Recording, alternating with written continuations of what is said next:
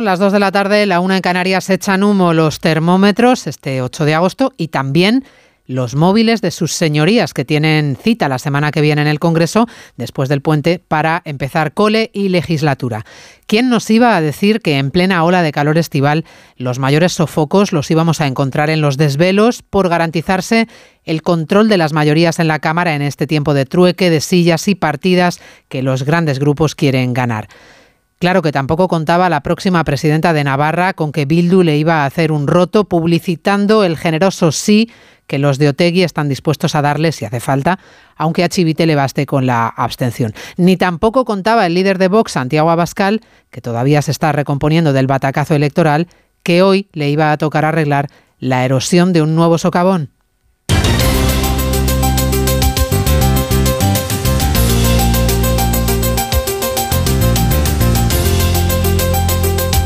En Onda Cero, Noticias Mediodía, con María Hernández. Muy buenas tardes, bienvenidos a Noticias Mediodía. El agujero negro que Iván Espinosa de los Monteros le abre al futuro político del partido de Abascal con su abandono de la dirección y su marcha del Congreso. La segunda baja en solo unos meses tras la salida de Macarena Olona, del hasta hoy portavoz parlamentario de Vox, que pasará a ser afiliado de base. Guarda silencio sobre la crisis en el partido y explica su renuncia por motivos personales. Les anuncio a todos que en el día de hoy voy a renunciar a mi acta de diputado por motivos personales y familiares. Mis padres ya no son tan jóvenes, mis hijos aún no son tan mayores y aunque actualmente están todos bien, he pasado en los últimos meses suficientes noches de hospital con ellos para meditar acerca del momento vital en el que me encuentro. La salida de Espinosa de los Monteros que genera una nueva crisis en Vox y que obliga a Bascal a recolocarse en medio de una negociación política en la que pierde fuerza para hacer valer su peso. En Navarra será la ayuda inestimable de Bildu la que permita en última instancia a María Chivite volver a ser presidenta de la comunidad foral, después del acuerdo alcanzado anoche con nocturnidad entre el PSOE, Guero Abay y la marca de Podemos en la región, hoy tocaba la firma y la escenificación del pacto que ya tiene garantizada la abstención de los de Otegui o incluso el sí. Quienes hoy suscribimos el acuerdo vamos a seguir trabajando por el progreso de Navarra. Queremos ser el baluarte de progreso en España y desde luego nuestro camino, a diferencia de otras comunidades, será el de avanzar en derechos, en servicios públicos, en igualdad y en convivencia. Ni recortes ni retrocesos. Es tiempo de pactos y de acuerdos en el Congreso con primera meta volante a la vista el próximo día 17 cuando se constituyan las cámaras y se determine el reparto de poder entre los grupos en el órgano de gobierno del Parlamento que no va a presidir Merichel Batet. A la vista de la legislatura que viene, la hasta ahora presidenta de la Cámara se retira de la lucha y no será candidata a la reelección. Le ha dado las gracias por su labor la ministra en funciones de Hacienda, María Jesús Montero. Merichel Batet es una de las mujeres referentes más importantes que tiene el Partido Socialista y que, y que por supuesto seguirá trabajando en el compromiso por intentar impulsar, como ustedes bien saben, políticas que no solamente tienen reflejo a nivel nacional, sino también y muy especialmente después de los resultados en Cataluña, donde, donde Merichel Batet ha encabezado la lista y la candidatura justamente por Barcelona. Repasamos el resto de la actualidad de la mañana con Cristina Rovirosa y Caridad García. Igualdad confirma el asesinato machista de la mujer de 27 años ayer en Almería, mientras se investiga como posible caso de violencia de género el crimen de otra mujer hoy en Córdoba. Su cuerpo ha aparecido junto al del supuesto agresor, su marido y al lado una escopeta. El último registro del sistema de vigilancia biogen contabiliza más de 80.000 víctimas potenciales. La población española sigue creciendo gracias a la inmigración. La última estadística del INE cifra el aumento en más de 100.000 extranjeros en el segundo trimestre del año. Ya somos casi 48.350.000 habitantes. Los embalses enfilan agosto con sus reservas más bajas desde 1995. En la última semana el registro de agua embalsada desciende en un punto y se sitúa de media en el 41,1%, aunque muchos pantanos están mucho más bajos. En Almería, por ejemplo, alcanzan el 16% de su capacidad. Los servicios sociales de Elche Alicante se han hecho cargo de la niña de cuatro años a la que su madre dejó sola en casa por la noche para irse de fiesta. La mujer de 34 años ha sido detenida después de que los vecinos alertaran de que la pequeña pedía auxilio desde un balcón. Daniel Sancho, el español acusado de asesinar y descuartizar a un hombre en Tailandia, se encuentra relajado y consciente del delito que ha cometido, según revela su abogado después de visitarle en la cárcel. La familia de la víctima pide que se le aplique la pena máxima. A las 8 de la tarde se abrirá al público en la sala capitular del Ayuntamiento de Toledo la capilla ardiente de Federico Martín Bahamontes, el primer ciclista español en ganar un Tour de Francia que ha muerto esta madrugada a los 95 años. La ciudad ha decretado dos días de luto oficial en memoria de la leyenda del ciclismo español. Y del tiempo, segundo día de la ola de calor que ayer ya nos dejaba valores de casi 45 grados en Extremadura. Hoy, media España sigue en situación de riesgo por temperaturas extremas. Con el horno ibérico trabajando a máxima potencia, las alertas se multiplican. Hay 78 banderines rojos diseminados por todo el país por valores entre 6 y 10 grados más altos de lo habitual en estas fechas. El cielo irá enturbiándose en Andalucía y en Canarias debido al polvo del Sáhara en suspensión y se desencadenarán algunas tormentas en el interior del país, con más aparato eléctrico que otra cosa, porque alivio térmico traerán más bien poco. En Badajoz, Córdoba, Sevilla o Granada llegarán a 43 grados. En Madrid y Castilla-La Mancha se rozarán los 40 y se superarán los 36 en Castilla y León y Galicia. Santander marca la máxima más baja del día, 25. ¿Sabes lo que son los HADAS? Son esos sistemas de ayuda a la conducción como los avisos de colisión, de salida de carril o de ángulo muerto, entre otros, que tanto te ayudan a mantener la seguridad de tu vehículo. Si tu coche tiene HADAS, es decir, asistentes de conducción, cámbiate a línea directa y te premiamos con un precio imbatible. Llama o ven directo a lineadirecta.com. El valor de ser directo. Almería, eres mi sol. Sol que ilumina majestuosos pueblos y enigmáticos rincones. Sol que embellece monumentos y descubre tradiciones. Sol que enciende sabores únicos. Luz auténtica, única e inesperada. Eres historia, arte y pasión.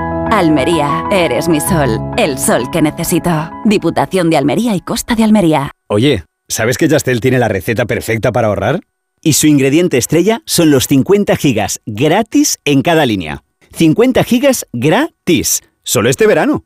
¿A qué esperas para probarlos? Con una fibra buenísima y móvil por solo 43,95, precio definitivo. Venga, llama al 1510. En Onda Cero, Noticias Mediodía, con María Hernández. El Parlamento pierde a un gran portavoz. Ahora que ya no te van a sufrir, te lo agradecerán más que antes. Este es el mensaje que hoy ha publicado Santiago Abascal en sus redes sociales, dando las gracias a su hasta ahora puntal en el Parlamento por su entrega.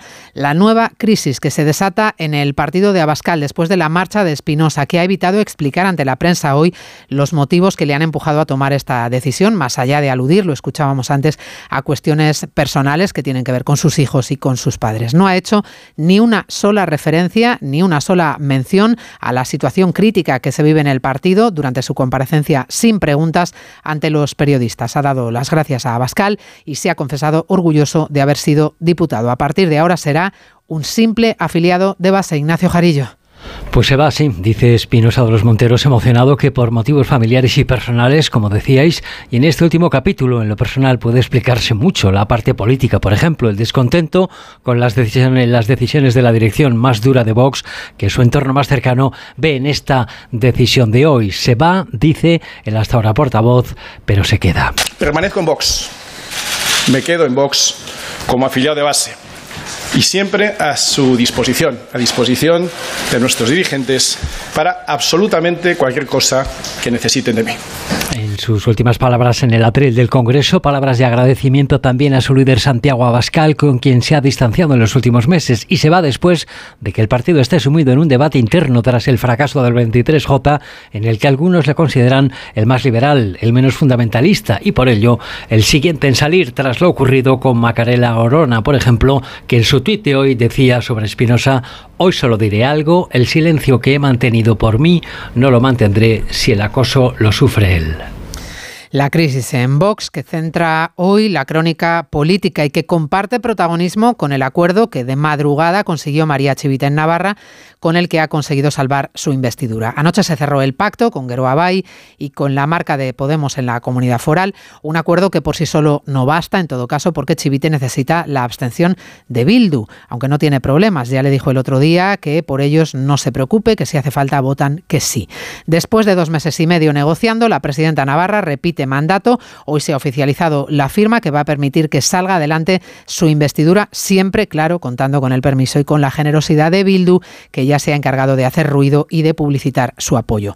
Vamos con los detalles de cómo será el gobierno tripartito en Navarra. Redacción en Pamplona, Aitor Plaza. EH Bildu precisamente abrirá esta medianoche en Navarra una consulta a su militancia para decidir si se abstiene en la investidura de María Chivite como presidenta del gobierno de Navarra tras el acuerdo alcanzado por Partido Socialista, Gero Abay y Contigo Hay que recordar que a diferencia de hace cuatro años, esta vez necesita la abstención de todos sus parlamentarios y no solo de cinco de ellos. María Chivite y Usue Barcos se referían a esta necesidad. EH Bildu sí que ha mostrado la disposición de favorecer un gobierno de progreso y veremos a ver qué es lo que opina su militancia. Yo simplemente ratificar la voluntad del Partido Socialista de poder mantener un encuentro para explicarles el acuerdo programático. Sí, habrá que compartir con quienes eh, no tenemos ninguna duda volverán a ser eh, socios de legislatura. Mañana se inicia la ronda de consultas que culminará con la convocatoria del pleno de investidura que probablemente se celebrará este fin de semana. Bueno, decía Uxue Barcos, lo acabamos de escuchar, que no tiene ninguna duda de que Bildu va a ser socio de legislatura. ¿Y de la investidura de un presidente del gobierno qué? Pues ya saben que la primera parada en esta carrera por negociar quién presidirá el país es la mesa de la Cámara, el órgano de control del Congreso que maneja los tiempos y los debates parlamentarios durante una legislatura que se promete muy, pero que muy complicada. Está en juego el reparto de poder y los nombres, entre los que ya sabemos que no estará Merichel Batet, la hasta ahora presidenta de la Cámara, se ha descolgado, es otro de los nombres de este día, no va a ser candidata a presidir de nuevo el Congreso con la anterior legislatura ha tenido, parece ya, bastante José Ramón Arias. Y es que la pasada fue una legislatura muy dura y complicada con bastantes cuestiones jurídicas y reglamentarias a las que hacer frente y la que viene apunta a que lo será aún más. De ahí que la batalla por el control de la mesa de la Cámara Baja será la antesala de las negociaciones para la investidura. Conversaciones que ya han empezado, como confirma la ministra de Hacienda en funciones, María Jesús Montero. No vamos a dar ningún detalle ni de las conversaciones, ni de cuáles son las, pretensiones que ponen los grupos políticos y cuáles son las respuestas que está dando el Partido Socialista. Cuando tengamos ya acordado y estemos en el marco ya cercano a la constitución de la mesa, tendrán ustedes debida cuenta. Tanto PP como PSOE optan a lograr no solo la presidencia del Congreso, sino la mayoría de la mesa. Cada uno de los bloques tienen asegurados con sus votos cuatro representantes, aunque tendrán que ceder algunos de sus puestos a los grupos nacionalistas o independentistas para conseguir el quinto. Vox ya ha dicho que quiere un asiento, mientras que PNV y Esquerra también quieren un representante. Incluso estos últimos van a plantearle al PSOE, con el apoyo de Sumar, que sea un nacionalista el que presida la Cámara Baja. Unas negociaciones que tiene pinta se van a prolongar hasta pocas horas antes de la constitución del Congreso. Pues la legislatura echa a andar, se lo estamos contando, el 17 de este mes, la semana que viene, cuando los diputados y diputadas hayan tomado posesión de sus puestos. El único problema que puede surgir es que el PSOE sigue intentando batallar por conseguir el escaño 172, que con el recuento del voto del CERA cayó del lado, le recuerdo, del PP de Madrid. Ayer la Junta Electoral Central rechazó recontar los votos nulos en Madrid, ya dejó claro este organismo que no hay razón ninguna para entender que la reclamación del PSOE se basa en especulaciones infundadas, eso le dijo la Junta Electoral Central, pero el PSOE tiene todavía una última baza y es la vía contencioso administrativa, una posibilidad que podría retrasar el recuento definitivo del escrutinio y, por tanto, dilatar la composición de las cámaras. Noticias Mediodía. Onda Cero. Para ti que eres de disfrutar de los amaneceres de Madrid, de pasear por el Retiro y la calle Alcalá.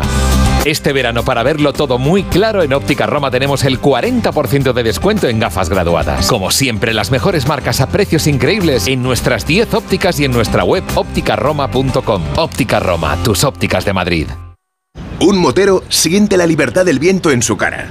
Un mutuero hace lo mismo, pero por menos dinero.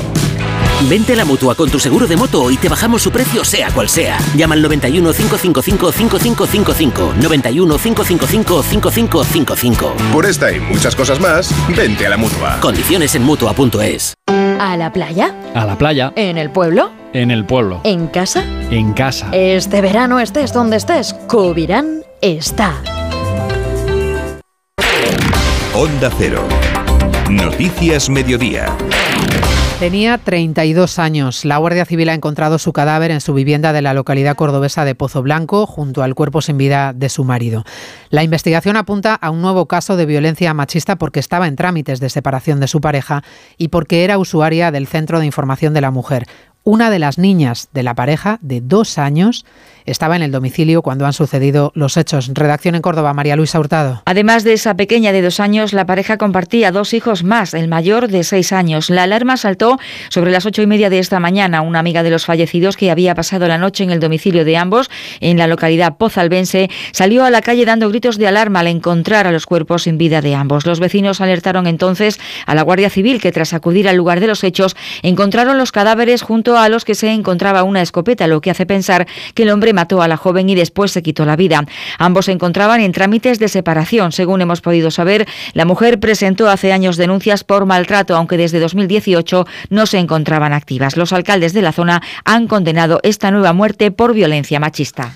A falta de que se confirme como violencia de género en la estadística este último asesinato en Córdoba, hoy se ha confirmado el de ayer en Almería. 27 años, tres hijos, el más pequeño de apenas unos meses. El detenido agredió a la mujer con un cuchillo de cocina y utilizó a sus tres hijos como escudo cuando llegó la policía niños de 10, de 7 años y de 6 meses.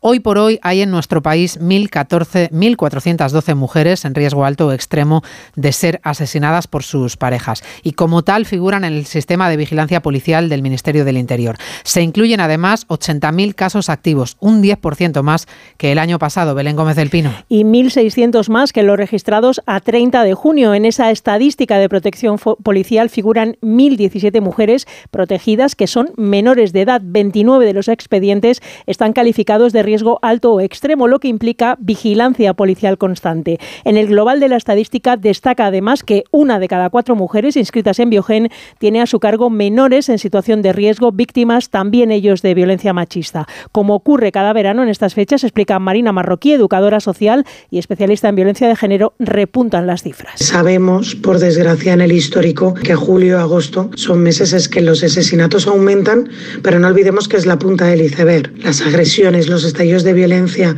y el infierno que viven tantas, tantas mujeres siguen aumentando en este periodo estival. Repuntan las cifras en verano y se demoran las denuncias. Las últimas víctimas estuvieron en Biogen, pero sus casos estaban inactivos. En este 2023 son ya 33 las mujeres asesinadas por sus parejas o sus parejas. 36 menores han quedado huérfanos. Recuerden que hay un teléfono, el 016, de ayuda y asesoramiento. Úsenlo.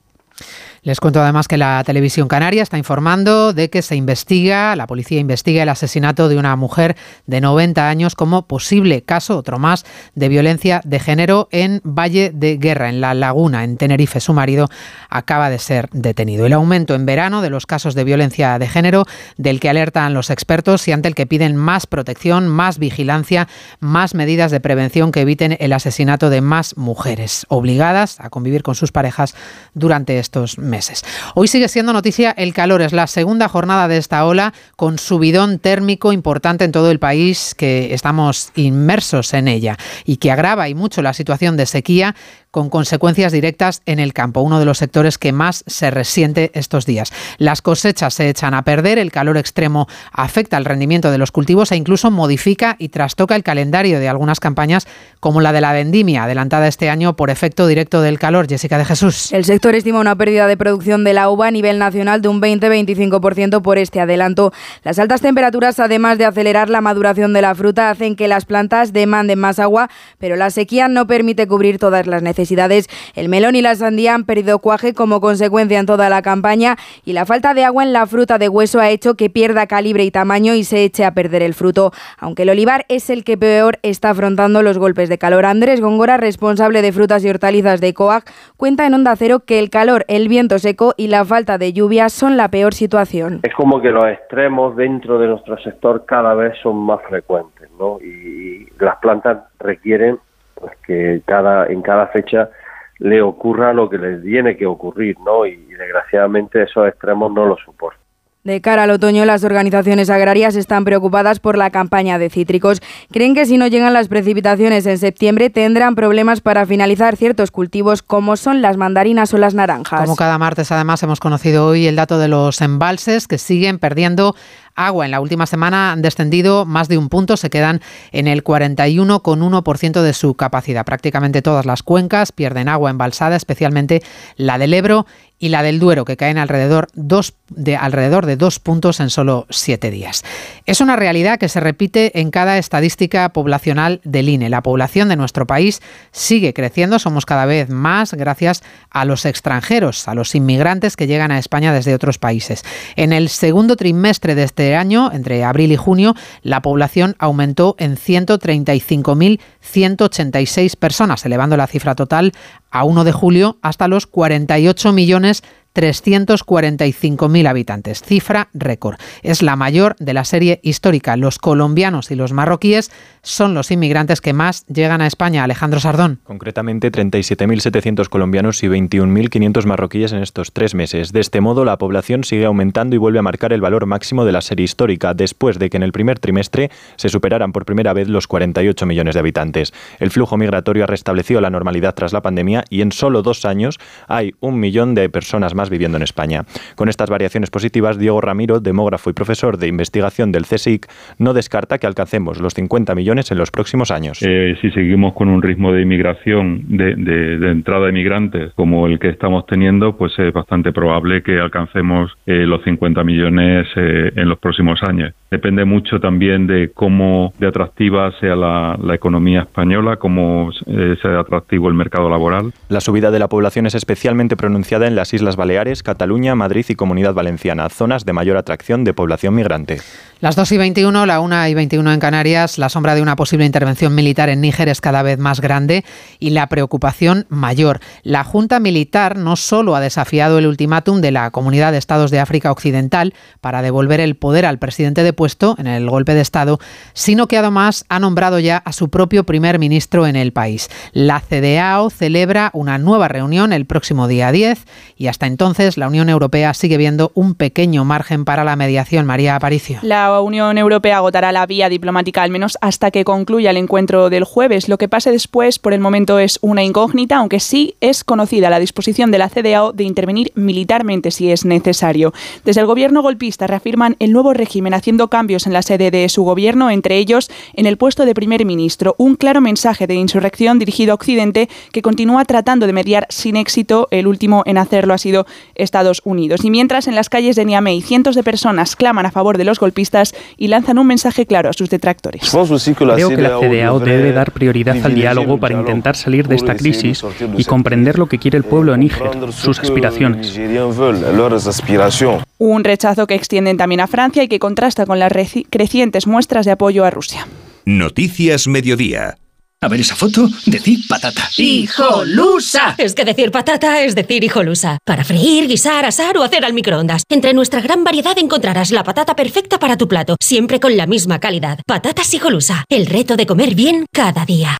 En verano, con el sol, el cloro, el aire acondicionado, los ojos se secan e irritan. La solución es Devisión Lágrimas. Devisión alivia la irritación y sequedad ocular. Devisión Lágrimas. Este producto cumple con la normativa vigente de producto sanitario. Vamos con el deporte, el ciclismo español. Llora hoy la muerte de una leyenda como Federico Martín Bahamontes. Oscar Conde, buenas tardes. Buenas tardes, María. A los 95 años de edad nos ha dicho hoy adiós el ciclista toledano, un pionero del deporte español. Fue el primero de los nuestros capaz de ganar el Tour de Francia en 1959. Una leyenda de nuestro deporte que ganó etapas en las tres grandes, Tour, Giro y Vuelta, dominando también en ellas durante años la clasificación de la montaña. No en vano ha sido Bahamontes uno de los mejores escaladores de la historia. Mensajes de condolencia desde todos los rincones de nuestro deporte, como el de Alejandro Valverde, que le ha querido recordar como uno de los primeros referentes dentro del ciclismo español. También la Vuelta a España ha confirmado que homenajeará a Bahamontes en su próxima edición. Será en la decimotercera etapa con final en el Tour Malet, puerto en el que Bahamontes logró hasta cuatro victorias de etapa en el Tour de Francia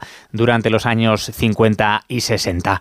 Ya en el mundo del fútbol, destacar que el Barcelona pondrá hoy punto y final a su pretemporada. Se enfrentan esta noche los de Xavi Hernández al Tottenham en el trofeo Joan, Joan Gamper, que supondrá además el estreno de los culés en su nueva casa, el estadio de Montjuic. Todo ello con la mirada puesta en el comienzo de la liga que levanta el telón el viernes con dos partidos, Almería Rayo y Sevilla Valencia, pero con muchos equipos aún con problemas para poder inscribir a sus fichajes a causa del fair play financiero, una circunstancia que preocupa al presidente sevillista Pepe Castro.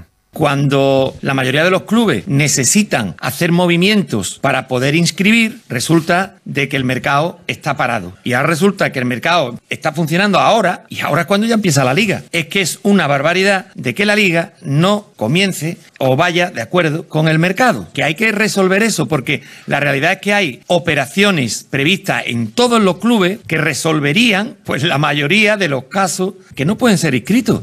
Por cierto que Julio Lopetegui podría abandonar el banquillo del Wolverhampton ante la falta de fichajes y la venta de jugadores importantes, cambio de proyecto en el equipo británico que hace que el técnico español se replante en estos momentos su futuro. Además, se completan hoy los octavos de final del Mundial Femenino de Fútbol. En juego el último cruce entre Francia y Marruecos en el minuto 65 dominan 3-0 las francesas. Antes ha sacado ya billete para cuartos Colombia que ha ganado 1-0 a Jamaica. En baloncesto la selección española continúa en Málaga su preparación para el Mundial de este verano. Es ya uno más en ese grupo de 16, de los que saldrá la lista definitiva de 12. El joven base Juan Núñez sustituye el canterano del Real Madrid y actual jugador del Ulma alemán, a Ricky Rubio, después de que el catalán renunciase por problemas de salud mental. Una situación de la que hablan así el seleccionador Escariolo y uno de los capitanes, Rudy Fernández. Privadamente y personalmente tenemos que estar todo lo cerca que podemos para animarla, apoyarla, dejarle su privacidad, dejar esperar que puede llegar un momento en el que se encuentre con energía, con fuerza para volver a disfrutar del baloncesto. Me siento un poco fastidiado por no haberme dado cuenta en, esa situación porque hemos estado con él y, no hemos sido capaces de, estar en ese momento con él cuando nos necesitaba y bueno, tenemos que respetar su decisión y, que sabemos que cuando vuelva será con una sonrisa que siempre nos ha demostrado en la pista y fuera de ella. Y en tenis, los problemas físicos que arrastra desde la pasada edición de Wimbledon han obligado a la española Paula Badosa a renunciar a última hora a su participación en el Masters 1000 de Canadá. Fiestas patronales de la Bañeza en honor a Nuestra Señora de la Asunción y San Roque del 5 al 16 de agosto. Gran premio de velocidad, la mejor música con grandes orquestas, art aerorap, teatro, deporte, mercado medieval, feria de alfarería y el concierto de David Otero. Fiestas patronales de La Bañeza, del 5 al 16 de agosto. Vive el verano, vive La Bañeza. Síguenos en Twitter, arroba mediodíaoc. Ha pasado su primera noche en una cárcel de Tailandia, donde probablemente va a permanecer hasta que se celebre el juicio y ha mantenido un primer contacto con su abogado, que ha contado después que Daniel Sancho está tranquilo, asumiendo su vida en prisión, donde va a compartir celda con decenas de reclusos. El hijo del conocido actor Rodolfo Sancho cumple ya prisión preventiva, mientras la policía tailandesa continúa buscando los restos del cuerpo desmembrado de Edwin Arrieta, el cirujano plástico colombiano asesinado y descuartizado por Sancho. Lucía Martínez Campos. Esta mañana ha tenido lugar el primer encuentro entre el español y el abogado contratado por su familia, ya que hasta ahora había sido representado por letrados de oficio. El acusado permanecerá en prisión preventiva hasta el inicio del juicio, un periodo que puede alargarse hasta 84 días tiempo durante el cual la policía tailandesa debe finalizar el informe de la investigación y podría llamar a Sancho a declarar si lo estima necesario. Actualmente permanece en la zona hospitalaria de la cárcel, donde pasará los 10 días de aislamiento impuestos por protocolo COVID. Su familia se ha desplazado ya a Tailandia para acompañarle durante el proceso judicial al que se enfrenta. Su abogado explica que Daniel tiene bastante asumida su situación. Creo que está relajado. Él sabe lo que hizo y le he explicado el proceso de cómo estar mejor ahora. Él quiere planear cómo vivir aquí dentro.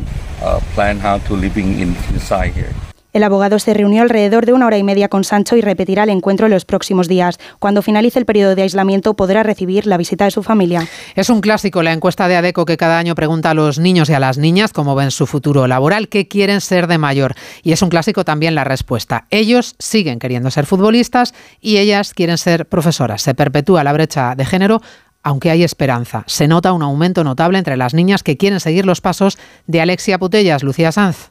Gracias al éxito del deporte femenino, cada vez más niñas sueñan con ser estrellas del deporte. También quieren convertirse en veterinarias, policías, médicas o cocineras. En el caso de los chicos se repiten las profesiones de policías, profesores, científicos o informáticos. Y una novedad de este año es que baja el interés por convertirse en youtuber. Ante la pregunta sobre qué harán cuando se jubilen, niños y niñas coinciden en las primeras opciones, pero la cosa cambia cuando se plantean otras alternativas. Luis Perdiguero, portavoz de ADECO. Si tuvieran que montar su propia empresa, los chicos eligen el negocio de venta de coches o artículos de deporte y las chicas prefieren la ropa. Otro aspecto de la encuesta es que este año aumenta el número de niñas que eligen ser su propia jefa. nuestro error sin solución? Fuiste tú el culpable. Vangoria, el dúo formado por Alaska y Nacho Canuta, actúa esta noche en el Festival de Terramar en un doble concierto. Cuentan también con la presencia de Nancis Rubias, la banda liderada por Mario Vaqueriz.